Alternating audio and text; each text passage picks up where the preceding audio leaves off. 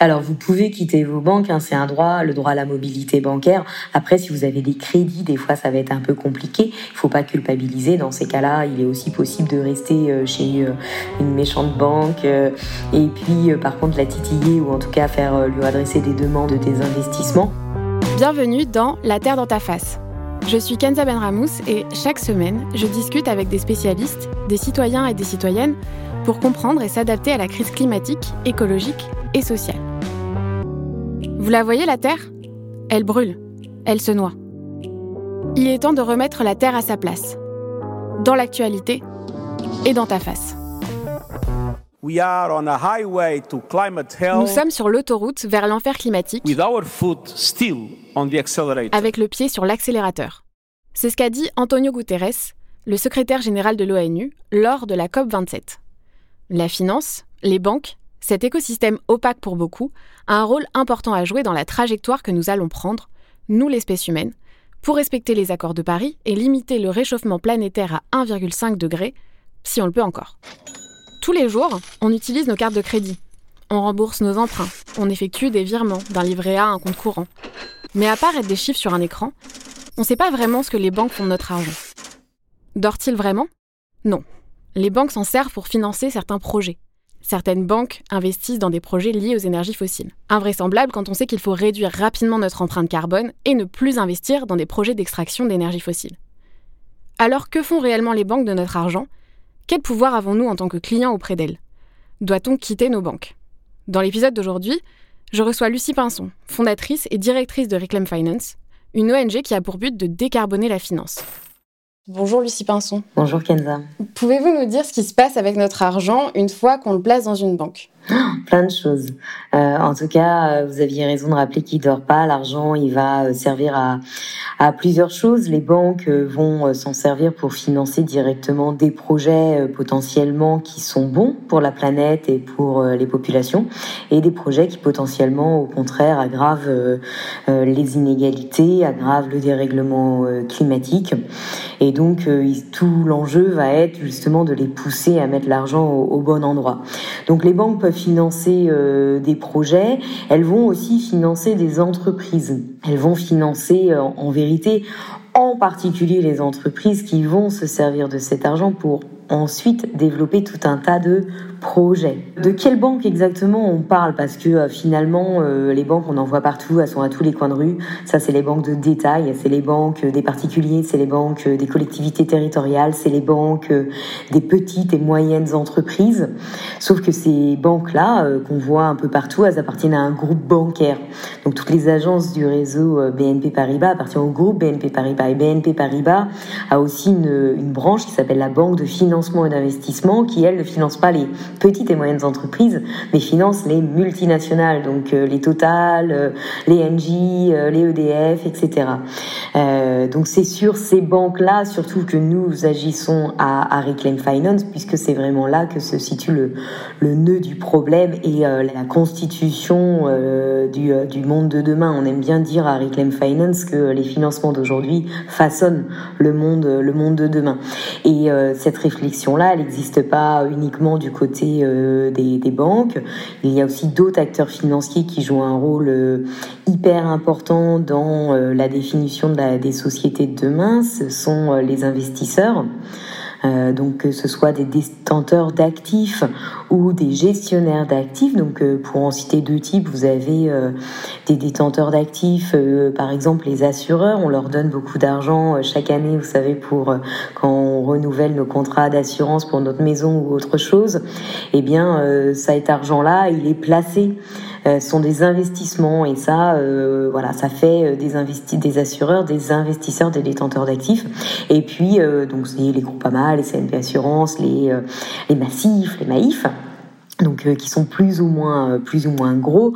Euh, Maïf c'est tout petit, vous avez AXA qui est un géant, euh, et puis vous avez aussi des gestionnaires d'actifs. Donc là en France on a un gros gestionnaire d'actifs qui s'appelle Amundi, qui est le les gestionnaire d'actifs du groupe Crédit Agricole et qui lui est souvent comparé au à BlackRock ou en tout cas qui est dit, oh, nous on aime bien le dire, que c'est le, BlackRock européen puisque c'est le seul gestionnaire d'actifs qui pèse dans la cour qui joue dans la cour des grands, donc la cour des, des Américains, donc qui pèse plusieurs, plusieurs trilliards d'euros.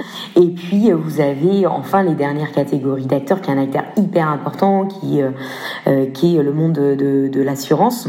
Et là, vous avez donc des, assureurs qui, euh, contrairement à Groupama, CNP, Maïf, Massif, euh, n'assurent pas, euh, pareil, les particuliers ou les collectivités, mais assurent les grands projets d'infrastructure, notamment dans les énergies fossiles ou les multinationales. Et en France, on n'en a qu'un, on a qu'un seul assureur capable de, faire ça, c'est AXA. C'est assez vertigineux parce que nous, on part du principe qu'on a notre petit compte en banque euh, avec notre petite carte de crédit, euh, notre livret A et euh, notre compte courant. Et on n'imagine pas, en fait, tout ce qu'il y a derrière. C'est vrai, comme vous le disiez, on, marche à tous les coins de rue. Il y a une banque, que ce soit le crédit agricole, que ce soit la caisse d'épargne, etc. Moi, je me pose une question par rapport à un particulier. Est-ce que l'utilisation de son argent est différente qu'il le place sur un livret d'épargne ou s'il le place sur un compte courant? Comment ils font, enfin, comment les banques font la différence? Est-ce qu'elles l'utilisent différemment? Ou est-ce que tout l'argent qu'on met dans une banque, c'est un espèce de gros vivier et, euh, et ils l'utilisent comme un gros vivier. Alors vous avez raison qu'il faut euh, en tout cas se méfier souvent des, euh, des allégations environnementales euh, qui sont mises en avant par, par les banques ou les formulations du type avec votre argent nous finançons la transition, notamment lorsqu'il s'agit juste de l'utilisation de l'argent placé sur le compte courant, parce que là en effet bah, l'argent par, par définition une fois qu'on le passe dans une tirelire et qu'on secoue la tirelire, bah, il peut euh, euh, un euro et, c'est l'argent est fongible, donc on ne peut pas différencier votre euro de l'euro d'une autre personne et le tracer, le flécher. Vous allez chez un une, BNP Paribas ou un Crédit Agricole, vous savez que en majorité votre argent finance la destruction du climat et de la planète. Donc là, en effet, au niveau du compte courant, il faut s'intéresser à la politique générale des établissements et être extrêmement méfiant concernant les, les grands discours marketing qui peuvent être mis en avant par certains établissements. Pour l'épargne, ça va être un peu différent parce que sur l'épargne, euh, le principe de l'épargne, c'est que vous allez pouvoir choisir. Alors ça dépend quel type d'épargne, encore une fois, mais euh, si vous êtes sur un livret A ou un livret de développement durable ou ce genre de choses, malheureusement aussi, vous avez une connaissance très infime en vérité de l'usage de l'argent, puisqu'il va y avoir même sur le livret développement durable qu'une toute petite partie de l'argent qui va être utilisé pour euh, des investissements fléchés dans notamment les bâtiments euh, sociaux, la rénovation thermique des bâtiments, mais, mais tout le reste, la majeure partie, va être euh, dépensé euh, selon le bon vouloir des établissements bancaires.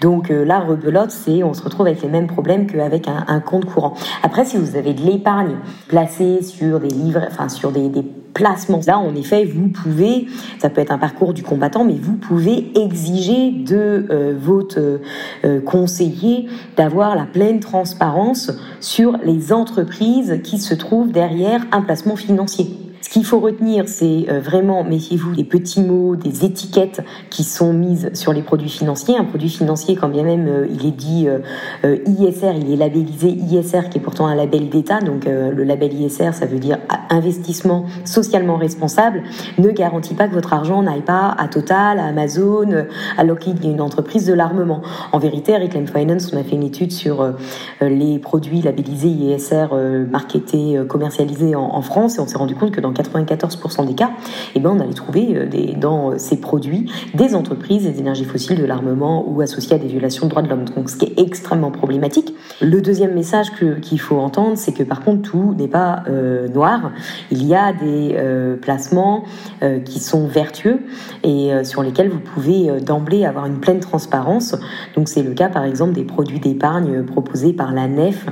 La NEF, qui est une banque qui n'a pas la particularité de ne pas proposer à l'heure actuelle de compte courant parce qu'ils n'ont pas euh, le plein agrément pour euh, le faire. Et vous pouvez euh, très bien avoir votre compte courant chez une autre banque, notamment au Crédit Coopératif par exemple, et placer votre épargne dans les livrets de proposés par la nef. Et là, votre argent va aller financer que des produits qui sont bons pour l'environnement, des produits dans le secteur culturel ou des placements de, solidarité également. Et la nef est complètement transparente sur tous les projets qu'elle finance et elle publie euh, la liste euh, tous les ans. Mais c'est vrai que c'est assez, euh, assez dingue. On en a parlé beaucoup cette année, notamment du projet ICOP, par exemple, en Ouganda, qui est développé par Total.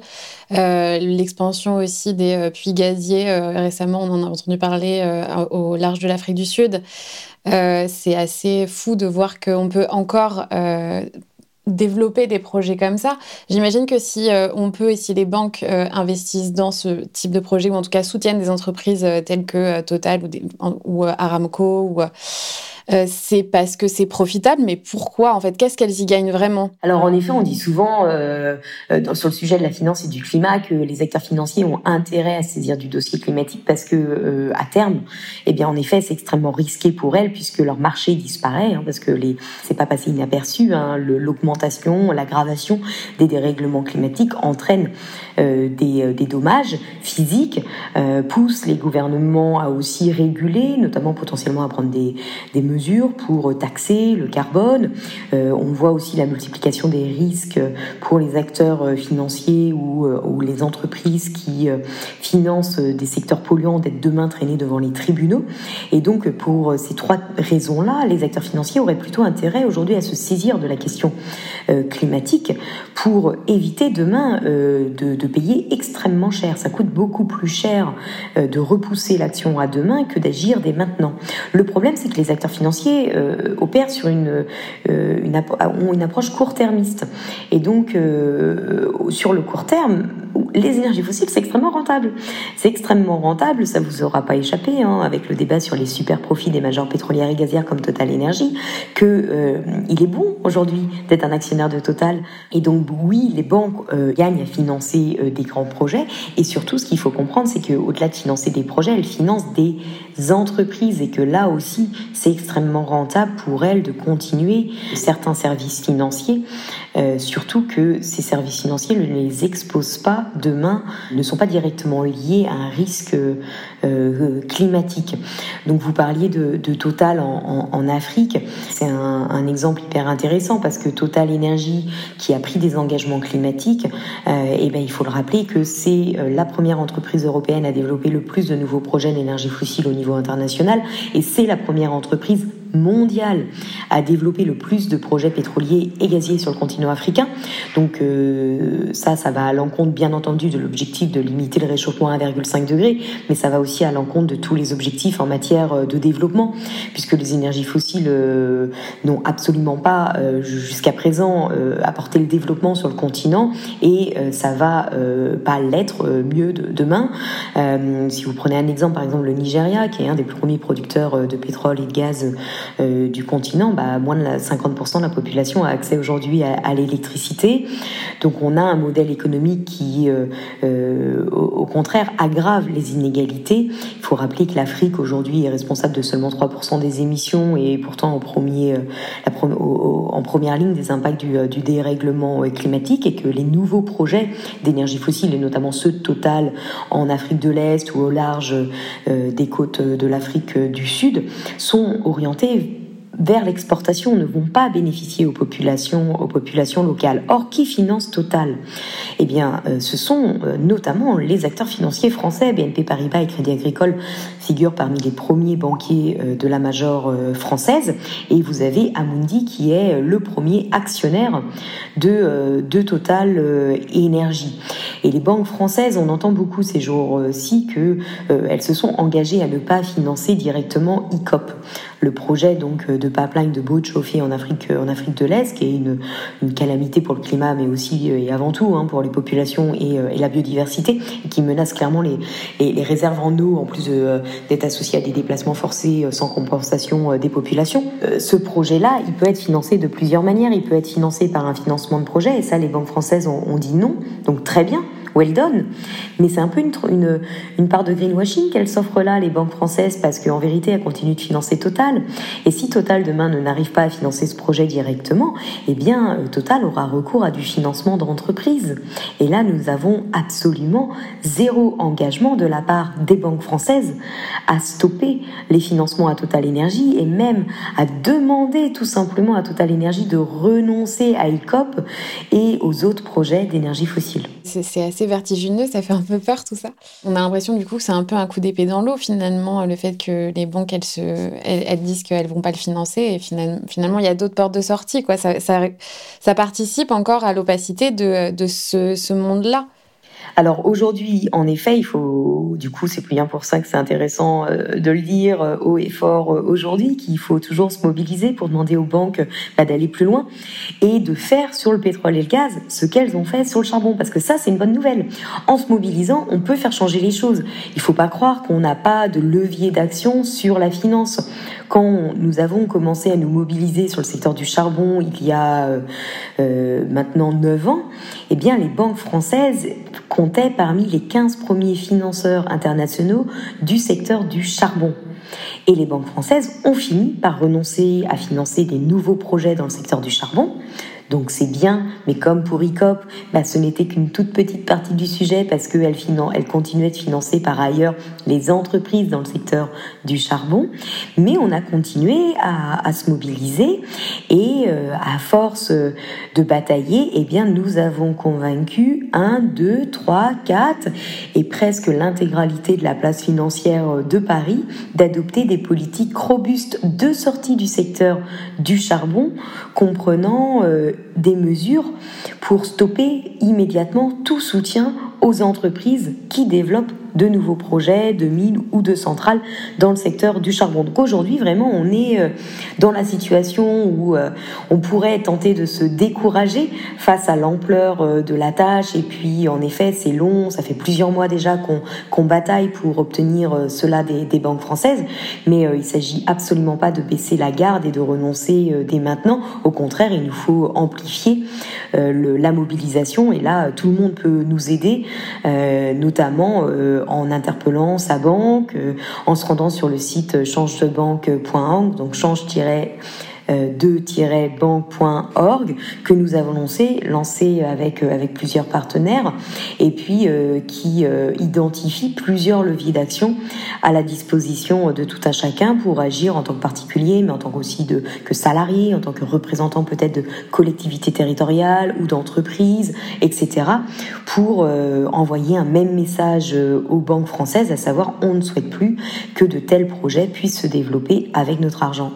Euh, j'aimerais revenir sur euh, un livret dont vous avez parlé un peu plus tôt. C'est le livret développement durable et solidaire qu'on voit un peu arriver euh, dans certaines banques, etc. est-ce que c'est du greenwashing ou est-ce que c'est un vrai moyen de changer ou de, de placer notre argent pour avoir des pratiques un peu meilleures en tant que citoyen en tout cas?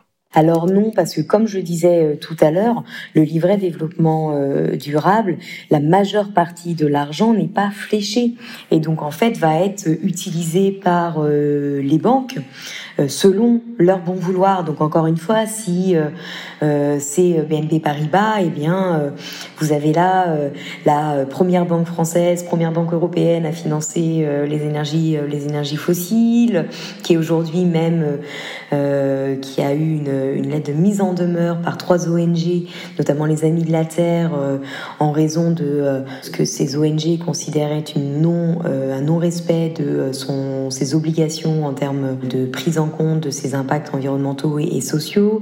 si vous allez chez le Crédit Agricole, bah, vous allez aussi avoir une banque là qui finance massivement Total Energy et compte parmi les premiers financeurs de Gazprom, donc l'entreprise russe principale énergie euh, des énergies fossiles euh, russes. Donc voilà, donc euh, malheureusement non, ce type de, de livret c'est pas une, une, solution. Encore une fois, pour agir, il faut déjà faire le bon choix d'établissement. Donc ne pas aller chez ces grandes banques-là, idéalement aller plutôt chez le Crédit Coopératif, aller chez la Banque Postale. Encore une fois, les alternatives sont listées sur le site changedebanque.org et puis agir également à travers l'épargne si vous avez de la chance d'avoir de l'épargne ou, même à travers euh, l'investissement si euh, vous pouvez vous permettre euh, d'investir dans des alternatives qui ont du sens. Par exemple, vous pouvez placer votre argent énergie partagée. Vous allez contribuer là directement à soutenir le développement de projets d'énergie renouvelable citoyenne. Donc là, votre argent, il est, vous savez exactement où il va, donc c'est c'est un grand plus. et après, bien entendu, bah ça va pas. Ce qui compte, c'est pas seulement d'agir individuellement, hein, c'est d'en parler, de pousser les autres à agir également, puisque à moins que vous soyez, vous ayez beaucoup d'argent, ça va pas peser lourd dans la balance. Donc il s'agit plutôt de participer à une, une dynamique collective et bien entendu entendu bah, de se mobiliser plus globalement, de soutenir les ONG qui se mobilisent, de les aider à faire passer les demandes qu'elles portent en direction du gouvernement ou des acteurs financiers pour réellement mettre la finance au service du climat et des populations. C'est vrai que cette mobilisation, elle est importante parce qu'en fait, ce qui se passe bien souvent, c'est que euh, vers nos 18 ans, euh, les 16-18 ans, euh, bah, on va ouvrir un compte en banque et on va dans la banque de nos parents parce que bah, une banque, c'est une banque et à notre, à notre échelle, c'est pas avec ce qu'on a sur, nos comptes courants qu'on va pouvoir changer beaucoup de choses et ça nous paraît un peu un peu abstrait. Tout à fait, peut-être juste pour dire en effet les banques euh, et puis les banques aussi vont être extrêmement astucieuses. Si vous avez une pension euh, très bien au bac, elles vont vous offrir un petit peu d'argent euh, contre l'ouverture d'un compte courant. Si vous êtes pareil après à l'université, vous êtes au bureau des étudiants, là aussi elles vont essayer de vous aguicher avec des offres particulières. Et puis bon bah en tant qu'étudiant et les banques viennent directement, tout à fait. Euh, sur les campus, euh, à la fac, euh, en début d'année, on voit souvent des, des personnes qui ont des tracts ou qui nous disent voilà, vous pouvez, vous aurez 60 euros sur votre compte d'emblée. Et donc, du coup, en tant qu'étudiant, on se dit bah, c'est cool, ils m'offrent les 3-4 bières du week-end avec les copains, chouette, voilà. Et donc, donc, là, on parle des étudiants. Si on parle des salariés, il y a beaucoup d'entreprises qui ont des plans d'épargne pour leurs salariés euh, à ce moment-là, le salarié, il n'a pas vraiment le choix, en fait. Il, met, euh, il, a, il a un argent qui, et qui souvent, en plus, est bloqué un certain nombre d'années. Qu'est-ce qu'on peut faire, en fait, à ce moment-là pour agir? Est-ce que, est que vraiment on peut faire quelque chose, finalement? Alors, on peut faire quelque chose. Ça peut, il va falloir s'armer de patience. Euh, mais il va déjà falloir bah, aller voir sa direction, aller voir peut-être le syndicat, demander la transparence sur les contrats qui sont liés à l'épargne salariale, parce que souvent, en fait, les salariés n'ont même pas accès à cette information. Donc, donc euh, il va falloir aller se renseigner, il va falloir demander si euh, il y a euh, des choix entre lesquels choisir. Donc, euh, est-ce qu'il y a une alternative à celui euh, choisi euh, par l'entreprise? Et puis après, il va falloir, bah, une fois qu'on a cette information, soit devenir un peu détective et aller regarder dans les produits d'épargne proposés la liste des entreprises et enquêter sur les activités de chaque entreprise. Ou alors, si on n'a pas forcément cette, envie de devenir détective, bah, contacter Reclaim Finance pour être accompagné dans l'analyse euh, des portefeuilles euh, derrière euh, votre épargne salariale. Et puis, une fois si ce qu'on y trouve n'est pas satisfaisant, eh bien, il est possible de retourner vers l'entreprise. Et puis surtout, ça se trouve, l'entreprise va être assez convaincue, la direction d'entreprise, dans un grand nombre de cas, va être assez convaincue qu'en effet, c'est pas pas top de mettre de l'épargne salariale qui est là vraiment pour logiquement en, a quand même pour objectif de préparer aussi l'avenir des gens. Euh, de, faire en sorte qu'ils aient de l'argent de côté pour euh, leur assurer euh, leurs arrières, peut-être faire un complément pour la retraite, etc. Donc c'est complètement absurde en fait d'avoir de l'épargne salariale qui soit investie dans des entreprises qui détruisent la planète et qui mettent en péril en vérité l'économie, nos droits et donc et donc notre futur.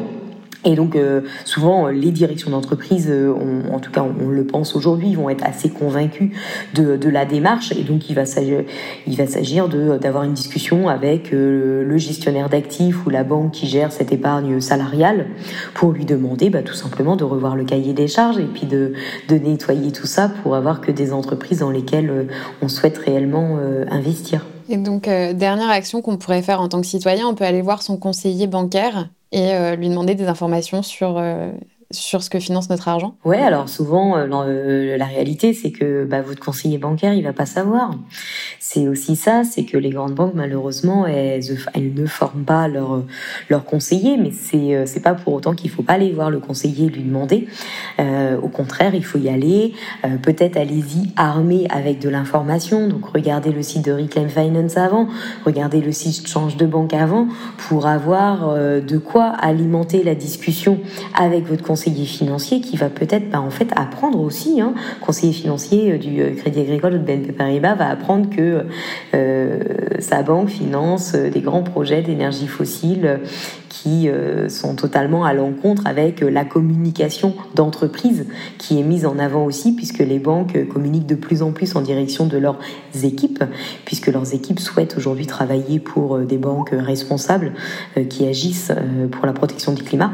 Et donc, il y a beaucoup de, communication en interne hein, qui est là pour convaincre les salariés que l'entreprise est, est, réellement, réellement engagée. Donc, c'est intéressant d'aller voir le conseiller pour avoir cette discussion, lui demander de faire remonter vos, vos demandes à la direction, au groupe, à Paris. Et puis, euh, éventuellement, si vous obtenez pas satisfaction, et eh ben, vous prenez vos, valises et vous allez voir euh, ailleurs euh, si vous trouvez une banque plus verte. Et oui, vous allez en trouver. Ah, donc ça, il y a vraiment une réponse. C'est-à-dire qu'on peut quitter nos banques pour aller voir des banques plus vertes. Alors, vous pouvez quitter vos banques. Hein, c'est un droit, le droit à la mobilité bancaire. Après, si vous avez des crédits, des fois, ça va être un peu compliqué. Il faut pas culpabiliser. Dans ces cas-là, il est aussi possible de rester chez une méchante banque. Et puis, par contre, la titiller ou en tout cas faire lui adresser des demandes de, de, de, des investissements. Et puis, euh, bah, vous pouvez agir en attendant avec votre épargne. Euh, vous n'êtes pas obligé de passer tous vos œufs dans le même panier. Il est tout à fait possible d'avoir euh, votre compte courant chez une banque auprès de laquelle vous avez contracté un crédit immobilier ou autre, et puis mettre votre épargne ailleurs. Bon, bah pour résumer, c'est aussi beaucoup en parler finalement. C'est ouvrir la discussion sur le débat financier et bancaire. pour finir cet entretien, je vais vous demander, selon vous, quelle serait la première mesure à mettre en place pour faire face à la crise écologique que nous vivons actuellement? Bah, si on n'a qu'une à choisir, euh, moi je dirais l'interdiction pure et simple. Aujourd'hui, euh, la science elle est extrêmement claire. On sait ce qu'il faut faire. Lorsque les acteurs financiers nous disent qu'il faut, euh, qu'ils vont agir, mais vous comprenez, pour l'instant, il leur faut plus de données. Donc ils vont d'abord travailler à la donnée, à la, aux méthodologies pour réellement décarboner l'intégralité de leur portefeuille. En vérité, oui, c'est intéressant d'avoir toujours plus de données, plus de transparence et travailler à des trajectoires précises de décarbonation mais il est déjà euh, possible d'agir avec l'information disponible puisque la science elle est très claire sur le fait que certains projets n'ont pas leur place euh, si on euh, ne doivent pas se développer si on est sérieux dans l'objectif avec l'objectif de limiter le réchauffement à 1,5 degré et donc il est tout à fait possible de légiférer et de tout simplement interdire que ces projets soient financés, assurés ou investis. Merci à Lucie Pinson pour son temps et à vous d'avoir écouté cet épisode de La Terre dans ta face, votre manuel de survie face à la crise climatique. Retrouvez-moi tous les jeudis pour un nouvel épisode. Et si vous avez aimé ce podcast, dites-le nous. Vous pouvez nous laisser des étoiles sur les plateformes de podcast et nous suivre sur les réseaux at alvéole-du-bas création. À jeudi prochain. Ce podcast est produit par le studio nantais Alvéole Création. Il est écrit et animé par moi, Kenza Benramous. Pensé et produit avec Marine Roguillerme, également au montage, mixé par Pierre Yvalin au studio Alvéole.